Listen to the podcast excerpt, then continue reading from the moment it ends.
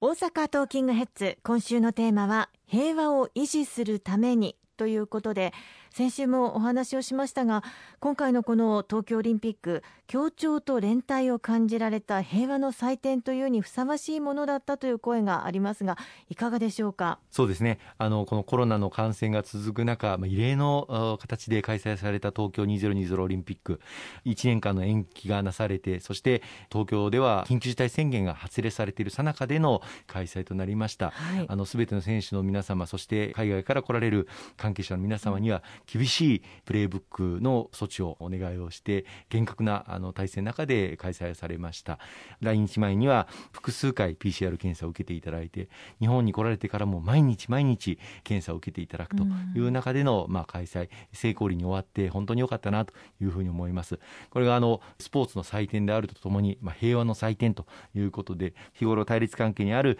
国々の選手が同じ会場で競技に臨むという姿はそれぞれの国民にとってもですね、平和を築いていくことの重要性また日本が戦後、まあ、76年間広島長崎での原爆の投下を受けたまた全国で空襲を受けるなど焦土と化した後復興を成し遂げた姿というものを改めて世界中の人たちに平和国家日本という国の存在を示させていただくことができたんではないかと思いますね。公明党はこれまでも平和の党としてさまざまな取り組みを行ってきましたでも一般的に平和への取り組みというのはなかなか伝わりづらいということもあるかと思います。核兵器廃絶に関してもずっと取り組んでこられたんですよね、はい、平和といってもあの机上の空論であってはいけないというふうに思います、はい、私はあの長年、まあ、外務省で勤務をさせていただいて特にあの中東の地で、えー、仕事をさせていただいてきました、はい、建設は死と破壊は一瞬ということを中東の地で何度もあの身に染みて実感をいたしました。私があの5年間勤務をさせていただいたシリアという国97年から2002年まで5年間おりましたけれども、はい、当時のシリアは本当に安定して、うん、そしてまあ平和そのもの庶民の暮らしが生活の息遣いがありあの私のような、まあ、20代の若者がそのシリアという全く知らない地で生活をさせていただいたんですが、うん、本当にあのシリア人の方々が大事に大事にしてくださっていろんなことを気をかけてくれてその5年間の生活というのは私にとって本当に大きな財産です。ところがあの2013年以降ですねいわゆるアラブの春の中で、まあ、シリアの国の内戦がずっと続いているという事態は本当に残念でならないですね。一度破壊されてしまった平和というものを再度構築していくというのは並大抵のことではないということも私の自身の拙い経験から実感をしているところです。そして平和を維持していくということも非常にえー、難しい、ある意味難しいことなんですかね。そうですね。あの日本を取り巻く安全保障環境、まあ、北朝鮮の動向など大変厳しいものが続いています。例えば航空自衛隊が領空侵犯を行うような他国の航空機、えー、戦闘機等に対して対領空侵犯措置ということで飛び上がって、まあ、警告を発したりするんですけれども、その回数もずっと右肩上がりにあの伸びております。さらには最近でこそ数は減ってまいりましたけれども、日本に向けて弾道ミサイルの発射が相次いであの行われたのもつい数年前の話でもあります。まあ、こうした中で日本の平和と安全を、そしてこの東アジア地域の平和と安全をどう維持確保していくのかというのは総力を挙げた外交力が求められると思います。中でもやはりこの地域での平和と安全の要は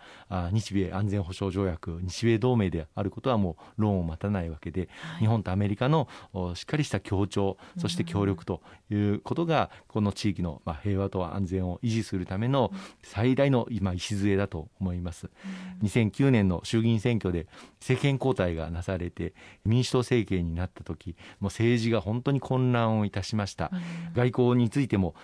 まあ、私当時外務省の職員でしたけれども、はい、それほど知見のない方がいわゆる政治主導という名のもとに仕事をなされて、日米同盟についてもアメリカから不信感が突きつけられる米軍基地について、まあ、最低でも県外というですねこれまでの長い長い協議の上に成り立っている両国家間の調整というものを完全にあの破棄してしまうようなことを発言されてしまう、あるいは、まあ、そのことによって日米関係が揺らぎが出てしまったことで、例えばあのロシアの首相が北方領土を訪問する、あるいは韓国の大統領が竹島を訪問するなどですね、はい、それまでかつてなかった日本の固有の領土であるこうした北方領土あるいは竹島、まあ、現在残念ながら不法占拠が続いているわけですけれどもその日本の立場というものを一層危うくするようなことが生じました、まあ、政治の不安定というものが外交力を貶めそして、えー、日本の、えー、安全保障環境をより一層厳しく、えー、させてしまったわけです、残念ながらその後も日本を取り巻く安全保障環境が厳しさを続けていると